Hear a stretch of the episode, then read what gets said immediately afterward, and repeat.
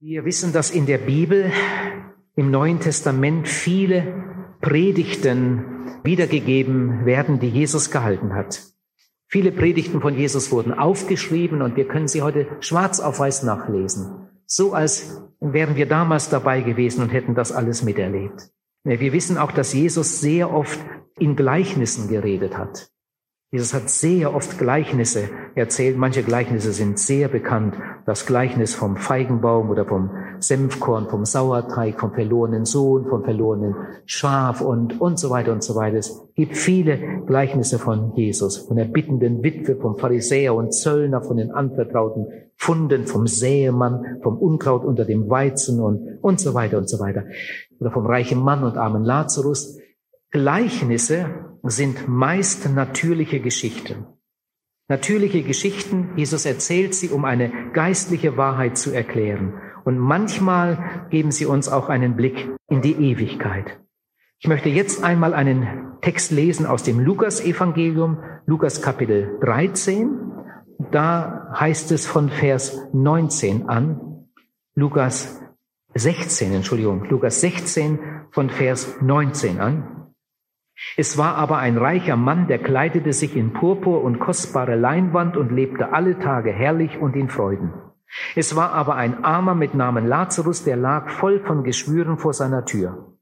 Und ihn verlangte seinen Hunger mit dem zu stillen, was von dem Tisch des Reichen fiel. Es kamen sogar noch die Hunde und leckten an seinen Geschwüren. Als aber der Arme starb, wurde er von den Engeln in Abrahams Schoß getragen.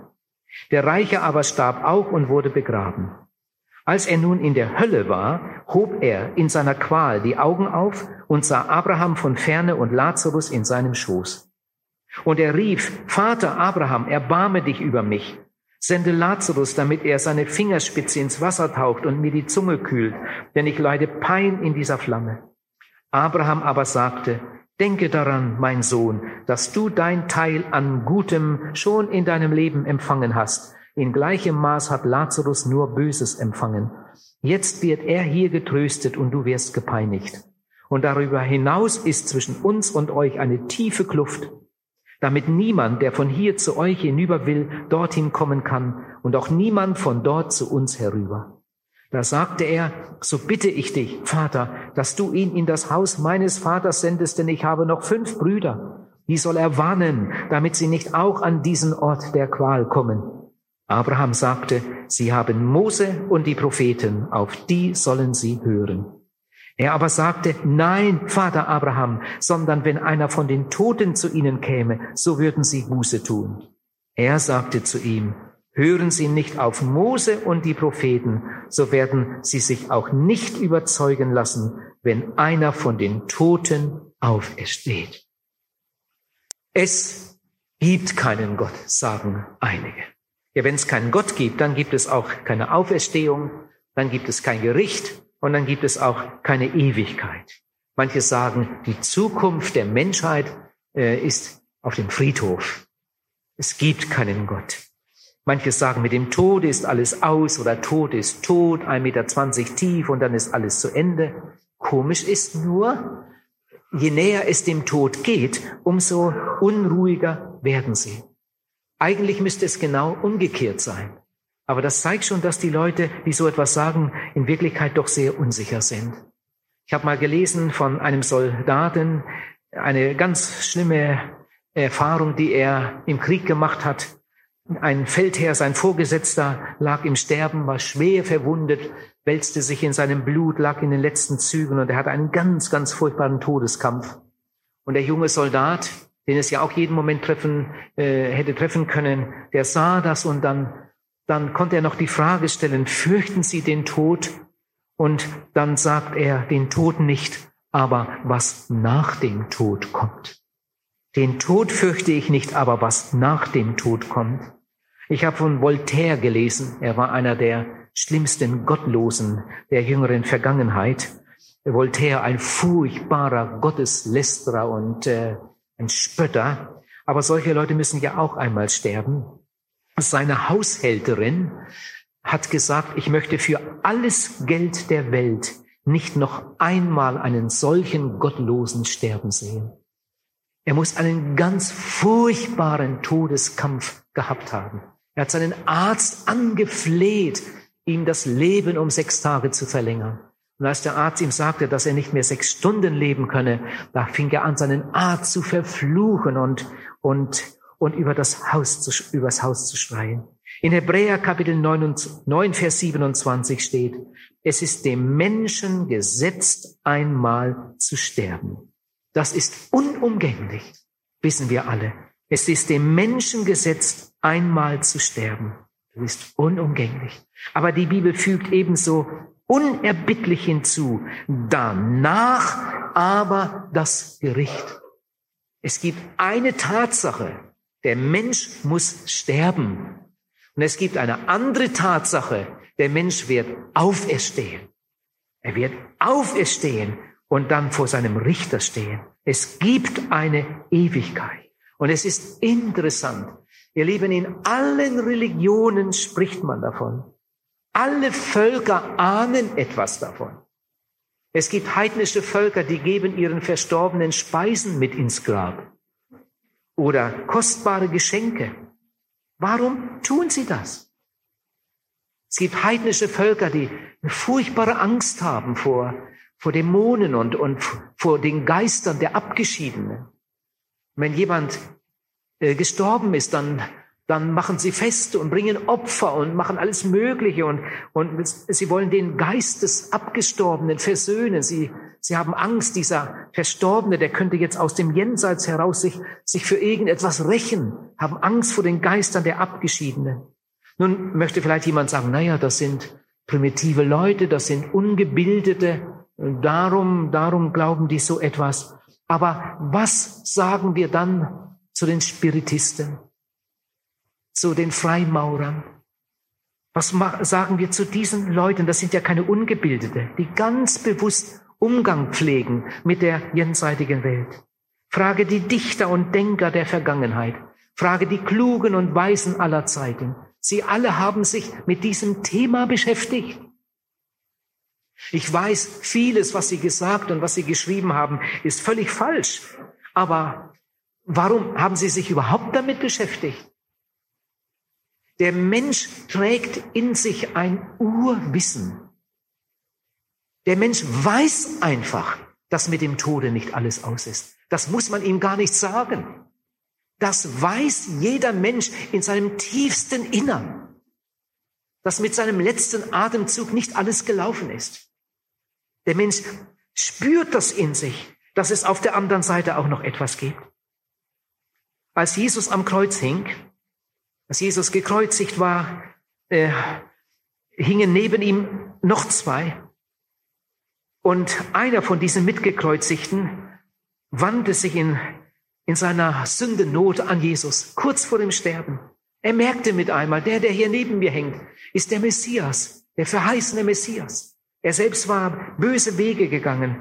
Und, aber jetzt plötzlich merkt er, der hier neben mir hängt, ist ja der, der unserem Volk verheißen wurde.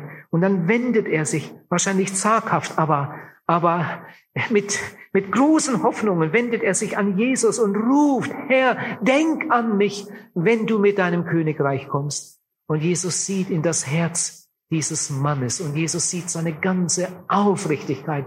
Jesus sieht seine Sehnsucht. Jesus merkt, der meint es wirklich ernst. Und dann sagt Jesus zu dem Sterbenden, du wirst mit mir im Paradiese sein. Ich denke, etwas Schöneres kann man nicht hören kurz vor dem Tod. Kannst du dir etwas Schöneres vorstellen?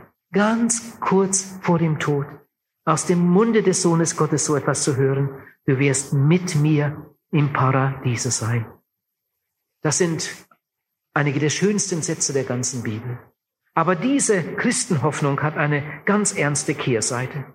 Die Bibel sagt, es gibt ein ewiges Leben in der Herrlichkeit und andererseits sagt, sagt die Bibel, der Weg ist breit, der zur Verdammnis führt. Und viele sind es, die da hineingehen. Heute wollen wir uns mit der Zukunft beschäftigen. Als ihr das Thema gelesen oder gehört habt, was kommt auf uns zu, da habt ihr euch wahrscheinlich so eure Gedanken gemacht und vielleicht haben nur wenige geahnt, über was ich wirklich reden möchte. Wo geht unsere Reise eigentlich hin? Tod und was dann? Die Bibel spricht sehr viel über den Himmel, sehr viel. Aber die Bibel spricht auch sehr viel über die Hölle. Also ich muss schon sagen, ich predige viel lieber über den Himmel als über die Hölle. Aber wir haben so viel über Gottes Liebe gehört und, und über, über Gottes Pläne und, und über Gottes Angebot. Eigentlich sollten wir uns alle darauf freuen und uns vorbereiten. Aber stattdessen verlieren sich die meisten Menschen in, in Sünde und, und werden mehr und mehr verstrickt in Schuld. Statt sich auf die Ewigkeit vorzubereiten, läuft man allen, allem möglichen anderen nach und dafür hat man kein Auge. Was wird die Folge davon sein? Die Bibel sagt, was der Mensch sät, das wird er auch ernten. Jesus vergleicht diese Welt mit einem Ackerfeld. Wenn ich manchmal so im Sommer, im Spätsommer, so durchs Land fahre mit dem Auto und dann sehe ich die Mähdrescher über den Acker rollen mit einer großen Staubwolke dahinter und dann später die Kartoffelrote Maschinen, die, die Rübenerntemaschinen, dann muss ich manchmal an diese Aussagen denken. Die Welt ist wie ein Acker. Die Welt ist wie ein großes Erntefeld. An einer Stelle vergleicht Jesus uns mit, mit Pflanzen. An einer Stelle vergleicht er uns mit Bäumen. Diese Welt ist wie ein großes Ackerfeld und, und diese Welt geht dem großen Tag X entgegen. Die Ernte kommt. Ich drohe heute Abend nicht mit der Hölle. Ich weiß, Jesus möchte alle Menschen retten. Jesus sagt, ich bin die Tür. Wer durch mich eingeht, der wird leben. Und darüber haben wir in diesen Tagen schon so viel gehört. Jeden Abend war das irgendwie mit in der Botschaft drin. Gott ist Liebe. Gott will vergeben. Gott will retten. Gott hat seinen Sohn in diese Welt gesandt, um Menschen zu retten. Jesus hat nie gesündigt, aber er hat unsere Sünde auf sich genommen und ist damit ans Kreuz gegangen. Die Bibel sagt, wer zu Jesus geht und ihn aufnimmt als seinen Heiland, der wird gerettet. Ein Dichter sagt, für alle Welt ist Rettung da im Gnadenstrom von Golgatha. Theoretisch könnte jeder Mensch gerettet werden. Theoretisch könnte jeder Mensch, der über diese Erde geht, gerettet werden. Vielleicht darf ich gerade einmal fragen, lieber Zuhörer, bist du schon gerettet?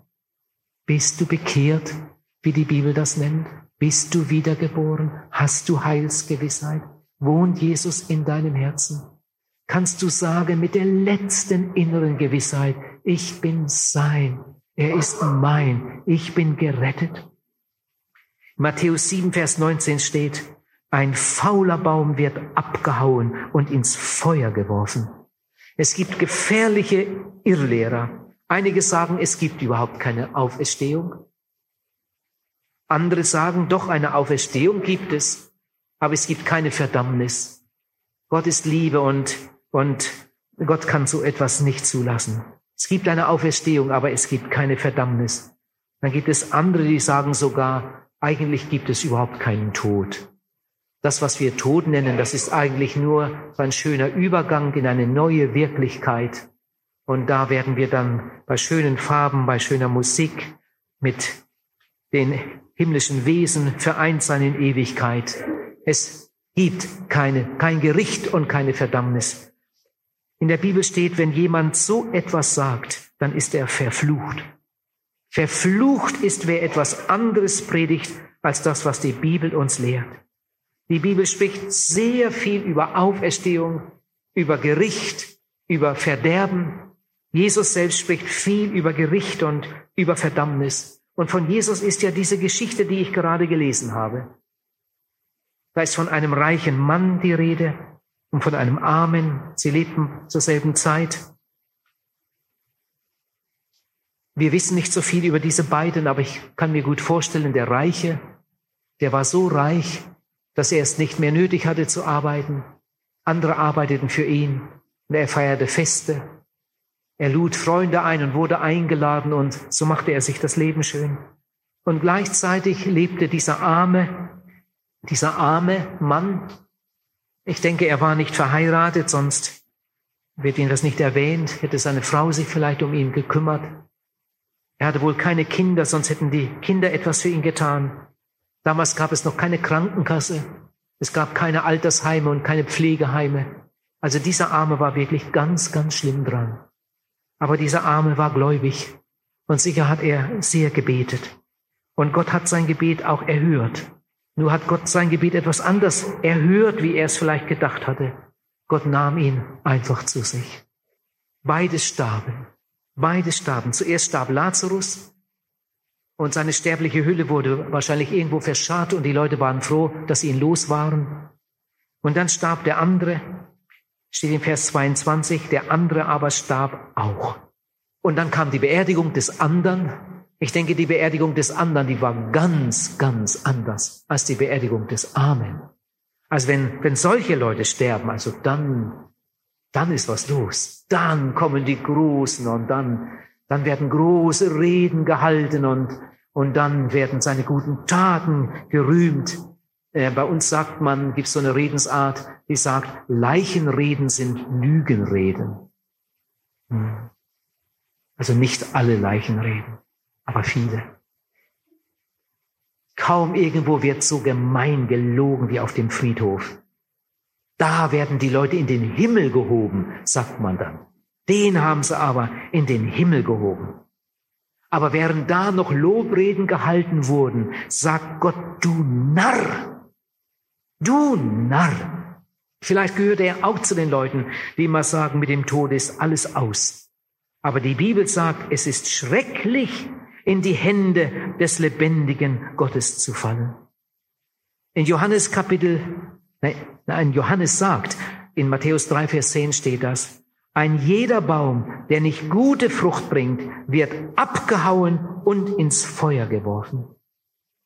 In Offenbarung Kapitel 20, Vers 15 steht, wenn der Name eines Menschen nicht gefunden wird im Buch des Lebens, wird er geworfen in den feurigen Pfuhl. Was kommt auf uns zu? Was bringt die Zukunft? Ihr Lieben, jetzt lade ich euch ein, einmal ganz gut mitzudenken. Gott kennt die Vergangenheit und Gott kennt die Gegenwart und Gott kennt auch die Zukunft. Gott weiß, was morgen passiert auf der Erde. Gott weiß, was in zehn Jahren passiert. Wir ahnen manches, wir vermuten manches und manchmal irren wir uns total. Aber Gott weiß alles, was die Zukunft bringt. Und Gott kann auch gewisse Dinge, wenn es ihm gefällt, einem Menschen sagen und ihm sagen, das wird geschehen. Und das hat Gott immer wieder getan. Die Bibel ist das einzige prophetische Buch, das es überhaupt in der Welt gibt. Gott hat Menschen etwas gezeigt, was in Zukunft geschehen sollte und hat sogar befohlen, dass sie das aufschreiben sollten. Und so hat Gott eines Tages, nein, Jesus hat es getan, nachdem Jesus schon auferstanden in den Himmel gefahren war, ist Jesus seinem Jünger Johannes erschienen auf der Insel Patmos, wo er im Gefängnis saß und hat gesagt, ich will dir einiges über die Zukunft sagen. Schreib das auf. Und alles, was Jesus damals seinem Jünger Johannes gesagt hat, hat Johannes aufgeschrieben. Das steht in der Offenbarung. Da stehen ja hochinteressante Dinge. Ihr Lieben, Jesus hat dem Johannes sogar gezeigt, wie der jüngste Tag ablaufen wird. Das können wir heute schon wissen, wie einmal der jüngste Tag sein wird. Was an dem Tage geschehen wird. Wir wissen nicht alles, aber so ein paar Dinge hat Jesus uns gesagt. Am jüngsten Tag wird zum Beispiel ein großer weißer Thron dastehen. Und auf dem großen weißen Thron wird Jesus sitzen. Gott, der Vater, hat das Endgericht, das Weltgericht seinem Sohn übergeben. Und Jesus wird am jüngsten Tage auf dem großen weißen Thron sein und dann wird die Welt gerichtet werden. Und Johannes hat einige, einige Dinge in einer Vision gesehen. Jesus hat ihm Bilder gezeigt, hat ihm genau gezeigt, wie das damals sein wird. Das steht in, in Offenbarung Kapitel 20, Vers 13. Und das Meer gibt die Toten heraus, die darin sind. Und der Tod und sein Reich geben die Toten heraus, die darin sind, und sie werden gerichtet, jeder nach seinen Werken. Und der Tod und die Totenwelt werden in den feurigen Pfuhl geworfen. Das ist der andere Tod. In Kapitel 21, Vers 8 steht, feige, ungläubige, verabscheuenswerte Menschen, Mörder, Unzüchtige, Zauberer und Götzendiener und alle Lügner, deren Los wird der Pfuhl sein, der mit Feuer und Schwefel brennt. Das ist der andere Tod. Ich weiß, wir können uns das ganz schlecht vorstellen. Auf alle Fälle ist es ein Ort des Grauens. Ich bin manchmal erschüttert, wenn ich höre, wie Menschen darüber ihre Witze machen und spotten. Es gibt Spötter, die machen Witze über Petrus. Habt ihr auch schon gehört, oder? Vielleicht sogar selbst mitgemacht. Wenn einem das Wetter nicht gefällt, dann, dann schimpft er auf Petrus. Als ob Petrus irgendetwas damit zu tun hätte. Es gibt Leute, die machen Witze über den Heiligen Geist. Ich denke, das ist etwas vom Gefährlichsten, was man tun kann. Manche Leute machen Witze über die Hölle. Die sagen, naja, wenn es dann wirklich eine Hölle gibt, das wird ja interessant. Da treffen wir uns ja dann alle wieder, oder? Oder jemand sagt, es ist dann schön warm, aber keine Heizölsorgen mehr. Da ist es dann schön warm. Jesus sagt, es ist ganz anders, ganz anders. Der Verlorene schreit, ich leide Pein in dieser Flamme. Ich leide Pein in dieser Flamme. Vielleicht ist jemand hier, ich könnte es mir ganz gut vorstellen, der so bei sich denkt, das ist doch Quatsch. Das ist doch Unsinn. Ich habe das mal erlebt, dass jemand zu mir kam, mich gestellt hat und gefragt hat, Herr Pals, glauben Sie, dass in der Hölle eine Flamme brennt? Bitte mal ganz ehrlich, ganz ehrlich. Glauben Sie, dass dass in der Hölle eine Flamme brennt. Und dann musste ich ihm ja eine Antwort geben. Er sagt, das ist doch unlogisch. Das ist doch völlig unwissenschaftlich. Ich sage euch, wie ich darüber denke. Ich glaube, Gott hat viele Feuer. Ich glaube, Gott hat sogar viele ganz verschiedene Feuer. In Matthäus Kapitel 3, Vers 11 steht, wenn Jesus kommt, dann wird er seine Jünger mit dem Heiligen Geist und Feuer taufen. Da ist von einem Feuer die Rede, eine bestimmte Art Feuer.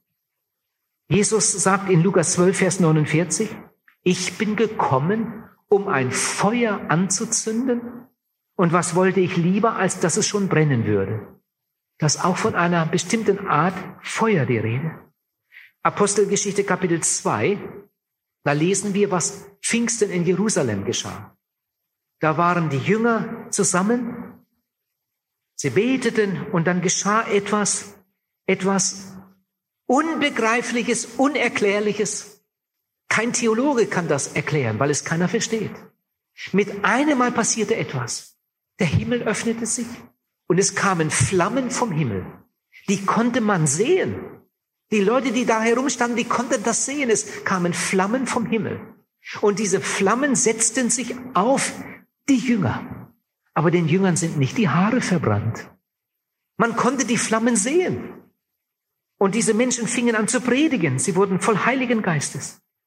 Oder im Alten Testament ein Beispiel. Mose, der, der Gottesmann Mose, war unterwegs. Er hütete die Schafe seines Schwiegervaters Jethro war irgendwo draußen in der Wüste, wo es kaum Bäume und Sträucher gibt.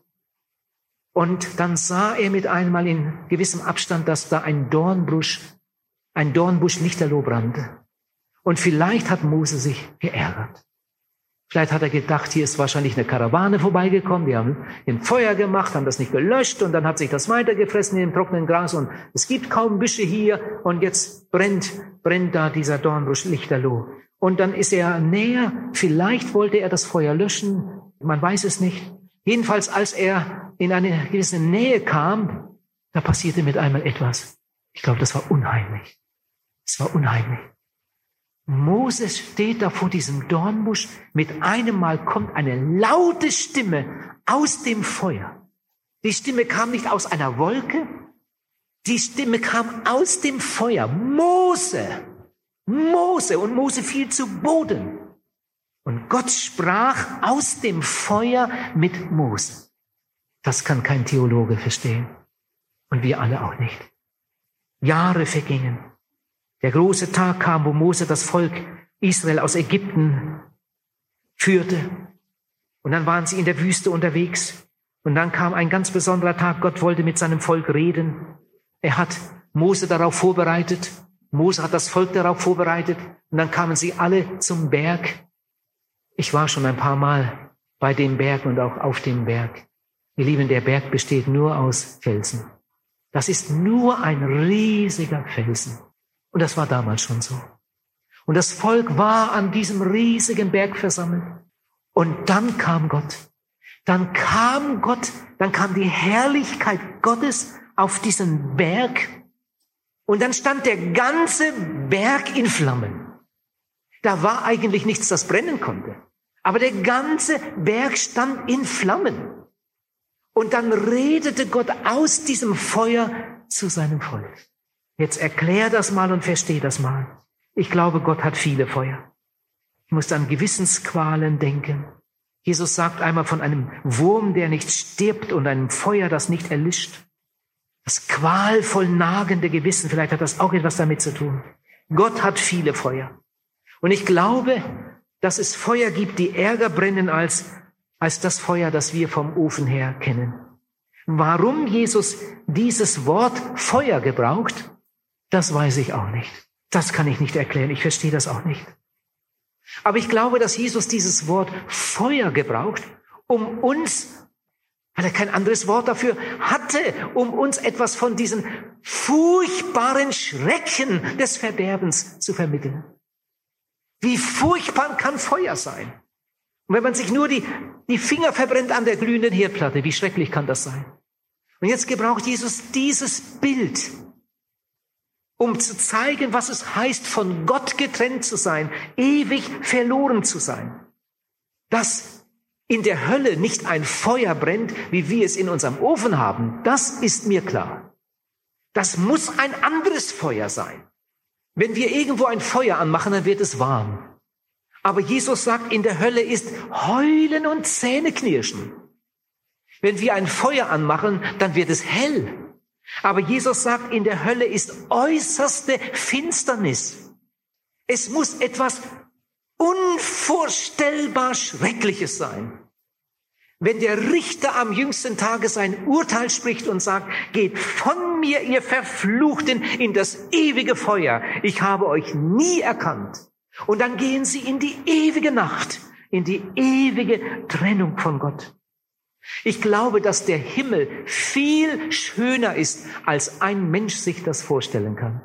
In der Bibel steht, was kein Auge gesehen hat, was kein Ohr gehört hat, was kein Mensch sich ausdenken kann, das hat Gott bereitet denen, die ihn lieben. Andererseits glaube ich, dass die Hölle viel, viel schlimmer ist, als irgendein Mensch sich das vorstellen kann. Dieser Zustand der ewigen Trennung von Gott. Lieber Zuhörer, wo gehst du hin? Welche Empfindungen werden die Verlorenen haben? Welche Wünsche? Welche Reaktionen? Ach, ich habe so viel darüber nachgedacht.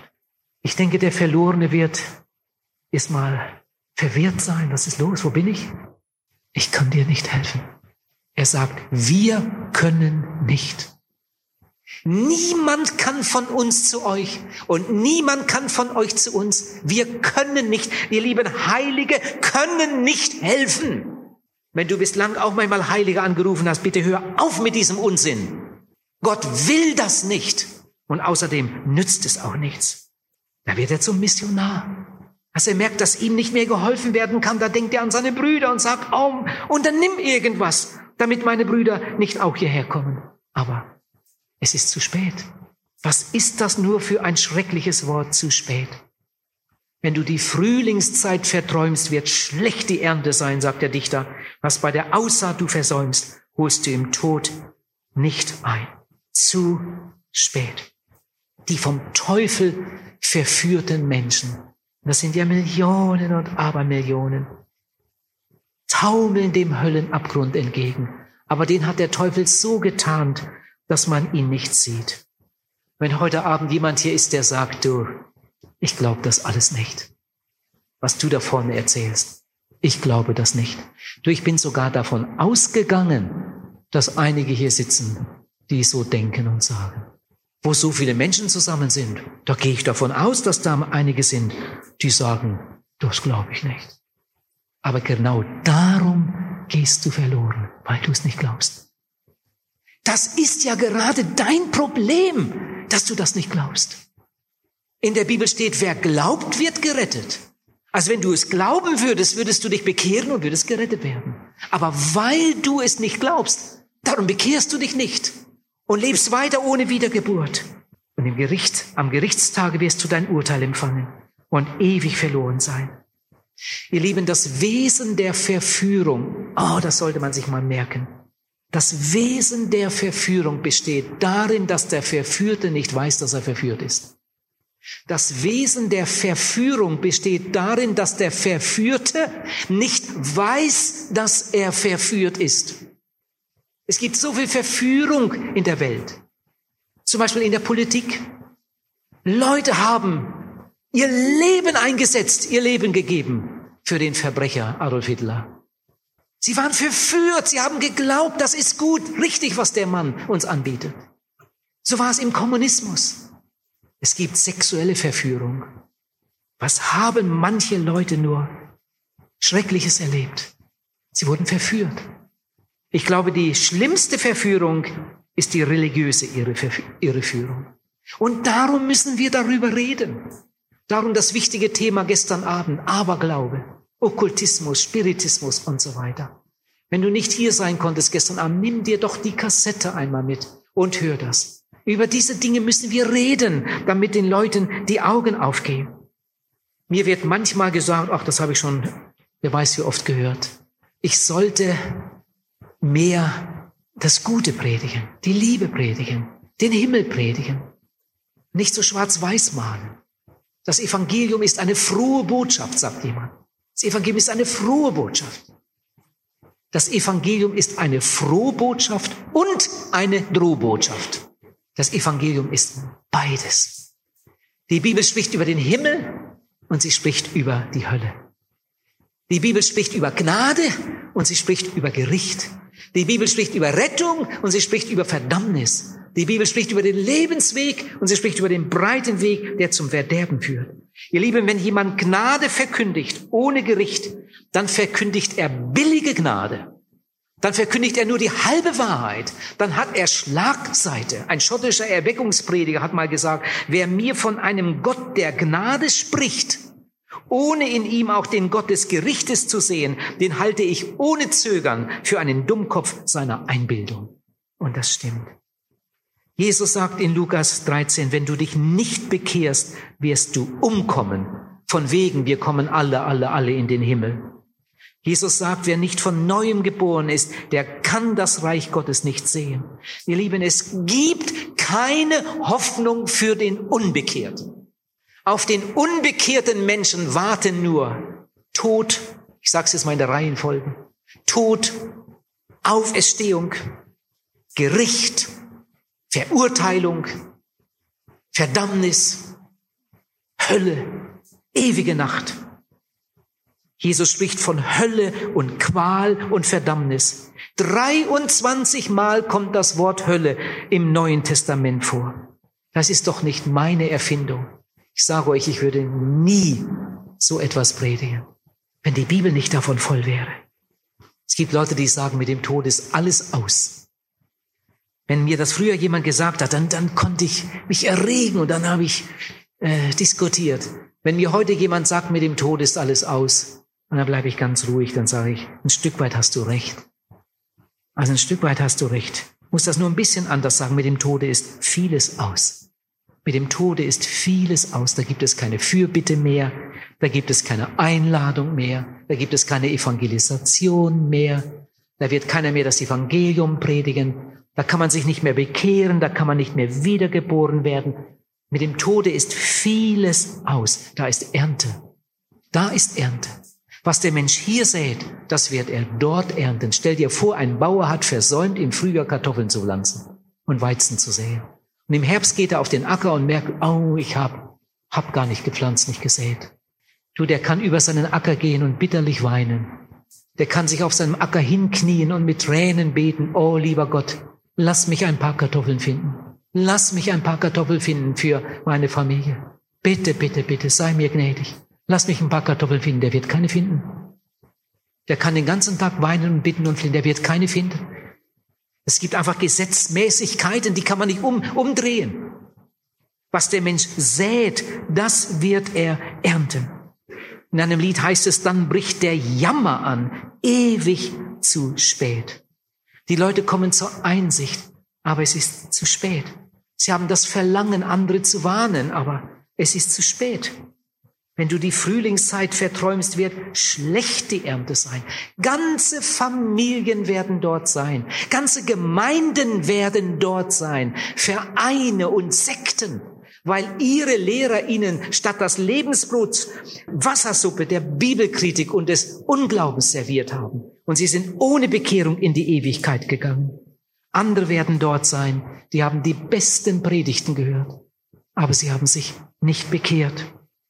Wie viele Menschen gibt es? Und vielleicht sitzen einige heute Abend hier, die könnten schon lange bekehrt sein, wenn sie nur wollten. Aber sie sind nicht bekehrt, weil sie nicht wollten. In Römer 2 steht, Ungnade und Zorn, Jammer und Herzeleid wird über alle Menschen kommen, die in der Sünde weiterleben, obwohl sie die Wahrheit gehört haben. Nächste Thessalonicher Kapitel 1 steht, wenn der Herr Jesus mit seinen mächtigen Engeln vom Himmel kommt, dann wird er mit flammendem Feuer diejenigen richten, die der Heilsbotschaft des Herrn Jesus nicht gehorchten. Das ist nicht meine Erfindung, das steht in der Bibel. Im Hebräerbrief Kapitel 10 steht, es ist schrecklich, in die Hände des Richters zu fallen. Es gibt Menschen, die meinen, das wären Märchen. Aber dann wäre Jesus ein Märchenerzähler ja, dann wäre Jesus ein Märchenerzähler, dann wäre Petrus ein Märchenerzähler. Jesus hat es geglaubt und Petrus hat es geglaubt und Paulus hat es geglaubt und darum haben sie es verkündigt. Auch wie viele Bibelstellen gibt es, die über Auferstehung und über Gericht reden. In Psalm 22 steht, vor ihm werden die Knie beugen, alle, die zum Staube hinabfuhren. In Daniel Kapitel 12 im Alten Testament steht, Viele, die zum Staube gefahren sind, werden auferstehen. Die einen zum ewigen Leben, die anderen zur ewigen Schmach und Schande. Jesus sagt in Johannes 5, alle, die gestorben sind, werden die Stimme des Sohnes Gottes hören und sie werden hervorkommen. Die einen zum Gericht, die anderen zum ewigen Leben. In Jesaja Kapitel 26 steht in Vers 19. Deine Toten werden leben, deine Leichname werden auferstehen. Die Erde wird ihre Toten herausgeben. Und nochmal Offenbarung Kapitel 20. Das Meer gibt die Toten heraus, die darin sind. Und der Tod und sein Reich geben die Toten heraus, die darin sind. Und sie werden gerichtet, jeder nach seinen Werken. Und der Tod und die Totenwelt werden in den feurigen Pfuhl geworfen. Das ist der andere Tod. Und wenn jemand nicht gefunden wird, eingetragen im Buch des Lebens, wird er geworfen in den feurigen Pfuhl.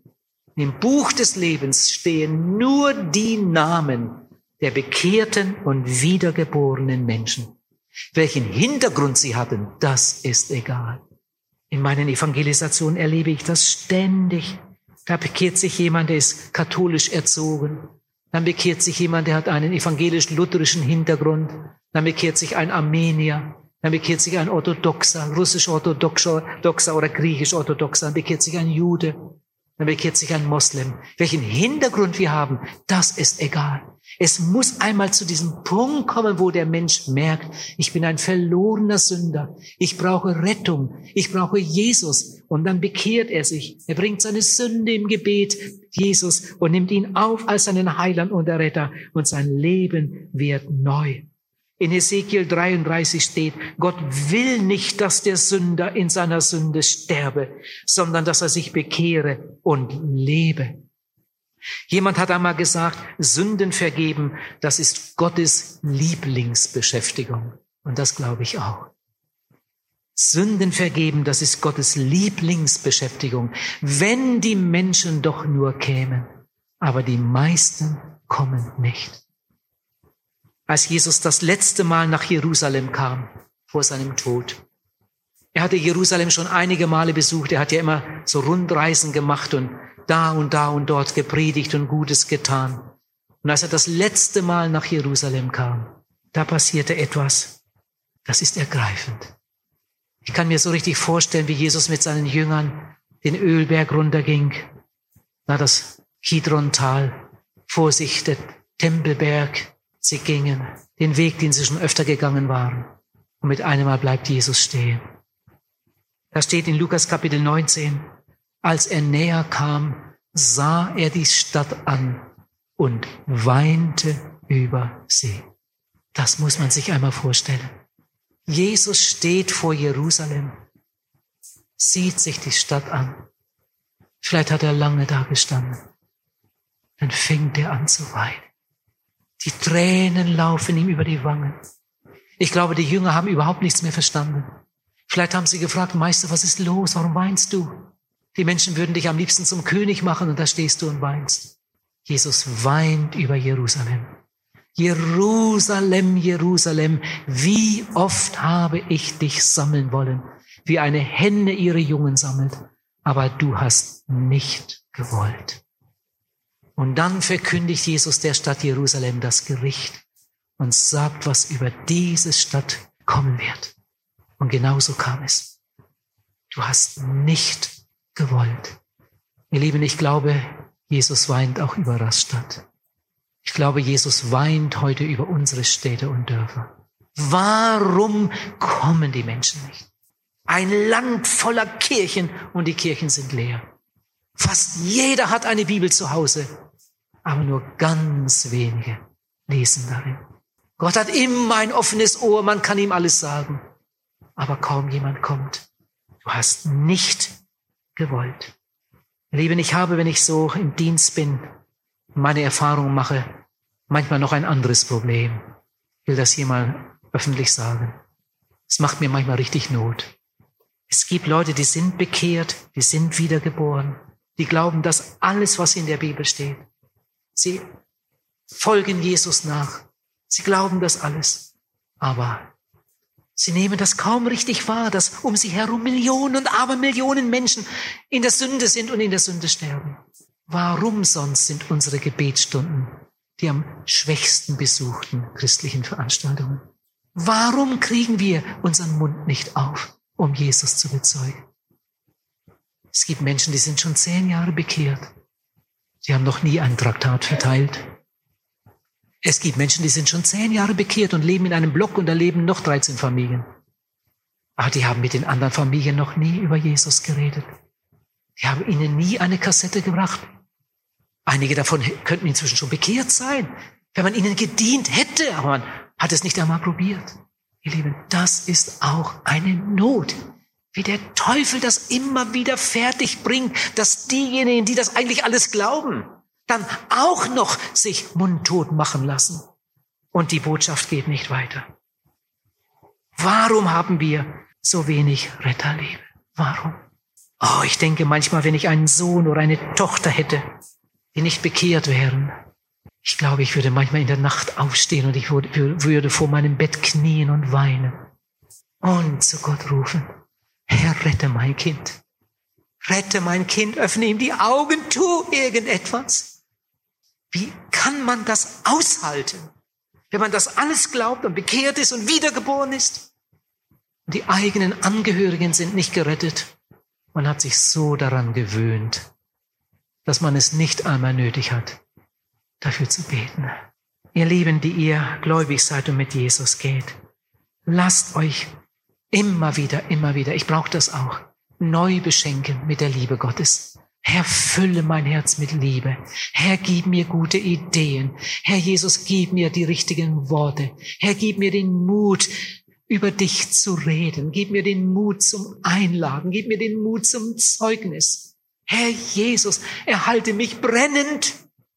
Jemand hat einmal gesagt, wenn wir im Himmel etwas bereuen, bedauern, wenn es die Möglichkeit gibt, dann sicher am allermeisten, dass wir nicht viel mehr Zeit in der Fürbitte verbracht haben, nicht viel mehr uns dafür eingesetzt haben, Menschen für Jesus zu gewinnen.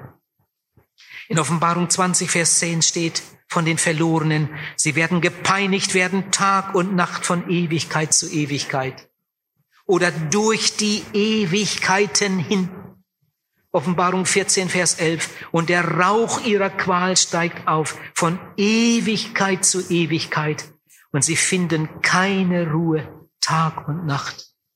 In einem Lied heißt es, das wird ein Staunen geben, ein Köpfe verdrehen, wenn wir nach diesem Leben vor Jesus stehen. Und wenn wir voll Hoffnung und doch beklommen dann plötzlich zu sehen bekommen, wer von ihm verstoßen wird, wer angenommen. Und solche, die immer dachten, sie könnten mit guten Werken sich Plätze im Himmel pachten, werden ihren Irrtum merken. Dann plötzlich wird klein und nichtig, wie gut wir uns immer fanden. Dann ist nur das eine wichtig, wie wir hier zu Jesus standen. Das wird ein Staunen geben, ein Köpfe verdrehen, wenn wir nach diesem Leben vor Jesus stehen.